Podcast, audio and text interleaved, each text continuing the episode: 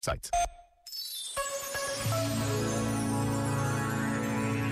Como um advogado no meio das dificuldades ou um intercessor na peregrinação desta vida. Assim é a presença do Espírito Santo em nós, uma presença divina que nos ajuda a reconhecer Jesus. Já agora, vale a pena pensar nisto. Este momento está disponível em podcast no site e na app.